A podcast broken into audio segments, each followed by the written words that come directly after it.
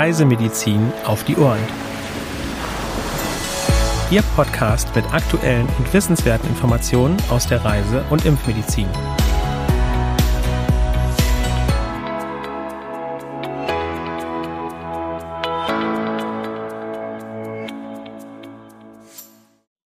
Ein herzliches Willkommen zu einer neuen Folge von Reisemedizin auf die Ohren, heute am Mittwoch, dem 3. Mai 2023. Heute berichten Ihnen wieder meine Kollegin Dr. Sandra Wittek und ich, Helena Schmidt, über Aktuelles und Wissenswertes aus der Reisemedizin. Ganz genau. Herzlich willkommen auch von mir, liebe Zuhörerinnen und Zuhörer. Schön, dass Sie mit dabei sind. Dann äh, würde ich sagen, starten wir auch direkt mit den aktuellen Meldungen. Helena, ähm, über welches Land berichten wir denn heute zuerst? Das erste Land, über das wir heute berichten, ist der Libanon. Anfang Oktober 2022 wurde dort die erste Cholera-Infektion seit 1993 bestätigt. Betroffen war eine aus Syrien geflüchtete Person. Seitdem wurden etwa 7500 Infektionen gemeldet und 23 Menschen sind verstorben. Betroffen ist vor allem der Nordwesten des Landes. Und auch in Malawia, im Osten von Afrika gelegen, besteht landesweit ein Risiko für Darminfektionen. Insbesondere während der Sommerregenzeit von Oktober bis März ist mit lokalen Cholera-Ausbrüchen zu rechnen. Landesweit sind seit März letzten Jahres etwa 58.200 Menschen erkrankt und etwa 1.700 Todesfälle wurden registriert. Es ist der bisher schwerste Ausbruch in Malawi. Besonders betroffen sind die Regionen am Malawisee. Zur Vermeidung von Cholera-Infektionen achten Sie auf eine gute Nahrungs- und Trinkwasserhygiene und lassen Sie sich am besten gegen Cholera impfen. Und unsere letzte Meldung dreht sich noch um Chikungunya in Paraguay. Seit Beginn dieses Jahres wurden bereits ca. 134.000 Verdachtsfälle gemeldet und 115 Menschen sind verstorben. Seit etwa Oktober letzten Jahres nehmen die Fallzahlen deutlich zu. Besonders betroffen sind weiterhin die Hauptstadt Asunción und das Departamento Central. Insgesamt wurden 2022 circa 2400 Verdachtsfälle verzeichnet. Presseberichten zufolge ist eine 73-jährige Frau verstorben. Beachten Sie zur Vermeidung einer Infektion mit Chikungunya einen guten Mückenschutz. Weitere aktuelle Meldungen finden Sie unter www.crm.de/aktuell.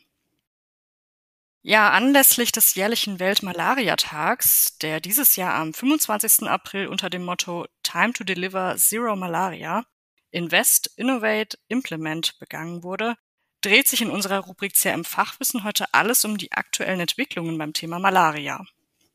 Sandra, schauen wir uns doch zunächst einmal die aktuellen Empfehlungen der WHO zum Thema Moskitonetze an.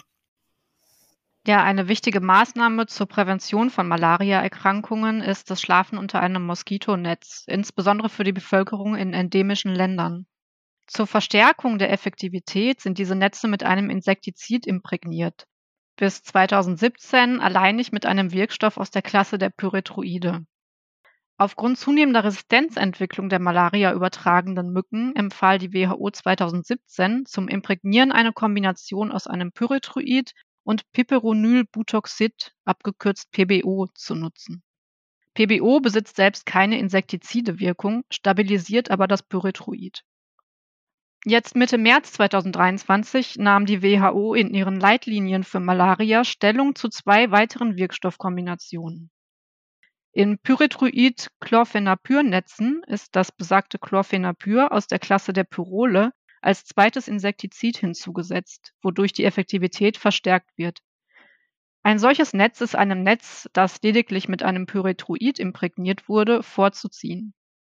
Eine Überlegenheit gegenüber Pyrethroid-PBO-Netzen ist aber nicht sicher erwiesen, weshalb die WHO nur eine bedingte Empfehlung zur alternativen Nutzung von Pyrethroid-Chlorphenapyr-Netzen ausgesprochen hat. Und bei der zweiten Kombination, die bewertet wurde, handelt es sich um ein Pyrethroid und Pyriproxyphen, ein Derivat des Pyridins. Pyriproxyphen inhibiert die Entwicklung der Mücken und verhindert letztlich deren Reproduktion. Die WHO gibt eine bedingte Empfehlung zur Nutzung solcher Netze gegenüber rein mit einem Pyrethroid imprägnierten Netzen. Gegenüber Pyrethroid-PBO-Netzen sind sie aber nicht überlegen und sollten daher nicht als Alternative eingesetzt werden. Kommen wir nun zu einem anderen Punkt äh, bei der Malaria, nämlich der Epidemiologie. Hier hat Ende März 2023 die Weltgesundheitsorganisation WHO Aserbaidschan und Tadschikistan als malariafrei zertifiziert. Eine solche Zertifizierung erfolgt dann, wenn ein Land nachweisen kann, dass es dort seit mindestens drei Jahren in Folge keine autochtone Malaria-Übertragung mehr gegeben hat. Zudem muss das Land über Kapazitäten verfügen, eine erneute Etablierung von Übertragungsketten zu verhindern. In Aserbaidschan wurde die letzte autochthone Malaria-Infektion im Jahr 2012 gemeldet, in Tadschikistan 2014. Ganz anders geht es gerade in Zentralamerika zu. Seit Anfang April 2023 wurden in der Provinz Limon im Osten Costa Ricas rund 140 Infektionen mit Plasmodium falciparum gemeldet. Die Malaria gilt in dem Land eigentlich als nahezu eliminiert. Davor wurden mehr als 90 Prozent der Erkrankungen durch Plasmodium vivax verursacht, den Erreger der milder verlaufenden Malaria tertiana. Im angrenzenden Panama wurden in diesem Jahr bereits ca. 3300 Malariafälle gemeldet, überwiegend in den endemischen Gebieten im Osten. Im gesamten letzten Jahr wurden rund 5700 Infektionen bestätigt, in 2021 waren es nur etwa halb so viele. Aufgrund der aktuellen Situation sollten Reisende in beiden Ländern in jedem Fall auf einen guten Schutz gegen Stechmücken achten und unter Umständen kann auch die Mitnahme einer Notfallmedikation oder die Durchführung einer Chemoprophylaxe sinnvoll sein. Und zum Schluss wollen wir noch auf neue Impfstoffzulassungen eingehen, einmal in Ghana und in Nigeria. Ghana hat Mitte April 2023 als erstes Land einen zweiten von der Oxford University entwickelten Malaria-Impfstoff zugelassen zur Anwendung bei Kindern im Alter von 5 bis 36 Monaten. Kurze Zeit später erteilte auch Nigeria die Zulassung. Diese Nachricht ist insofern bemerkenswert, als dass die Veröffentlichung der finalen Daten aus den klinischen Studien noch aussteht und die WHO sich zu diesem Impfstoff auch noch gar nicht geäußert hat. Zwischenstudien hatten zuvor eine Effektivität von bis zu 80 Prozent ergeben. Einigen afrikanischen Ländern sind auch die Daten der abschließenden Studie bereits bekannt. Wann der Impfstoff in Ghana und Nigeria zum Einsatz kommen und wie genau die Distribution erfolgen soll, ist noch unklar. Aufgrund der fehlenden WHO-Empfehlung ist eine finanzielle Unterstützung, zum Beispiel seitens der Impfallianz Gavi, zunächst nicht zu erwarten. Der weltweit erste und bisher einzige zugelassene Malaria-Impfstoff des Pharmaunternehmens GSK wird seit 2019 pilotmäßig in den afrikanischen Ländern Ghana, Kenia und Malawi verimpft. Mehr als 1,3 Millionen Kinder dort haben bisher mindestens eine Impfstoffdosis erhalten. Laut der WHO ist in der Folge die malariabedingte Kindersterblichkeit deutlich zurückgegangen. Ebenso wurden weniger schwere Krankheitsverläufe verzeichnet. Basierend auf den Zwischenergebnissen des Pilotprojekts empfahl die WHO im Oktober 2021 den breiten Einsatz des Impfstoffs in Regionen mit mittlerer bis hoher Übertragung von Malaria tropica. Die Einführung in weiteren afrikanischen Ländern ist für 2024 geplant.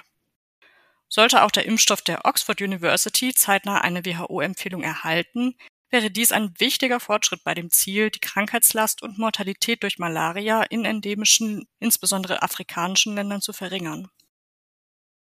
Ein Malaria-Impfstoff für Reisende ist weiterhin nicht in Sicht.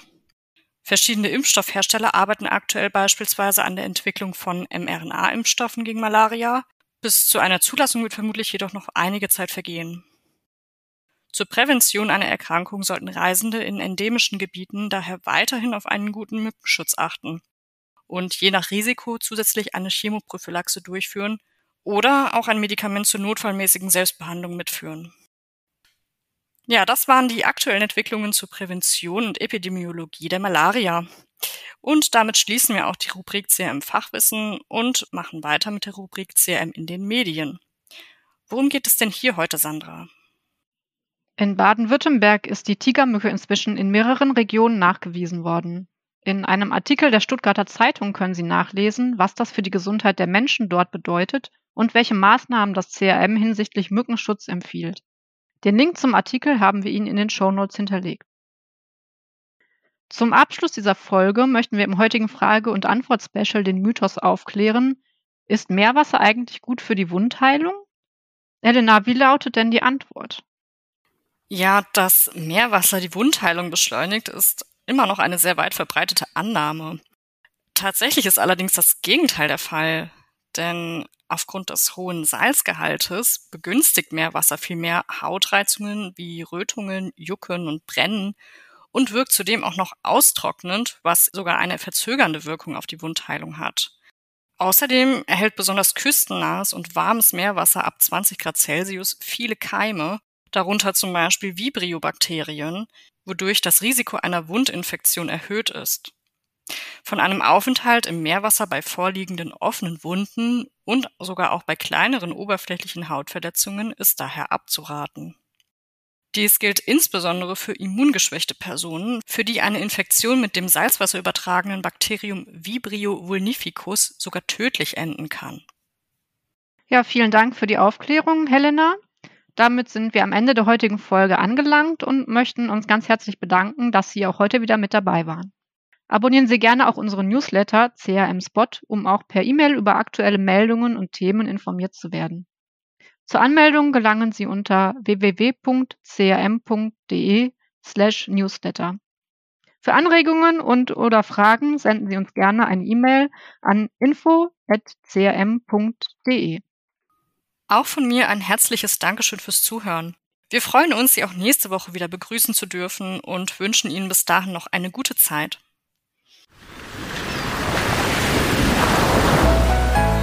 Dieser Podcast ist eine Produktion des CRM, Zentrum für Reisemedizin.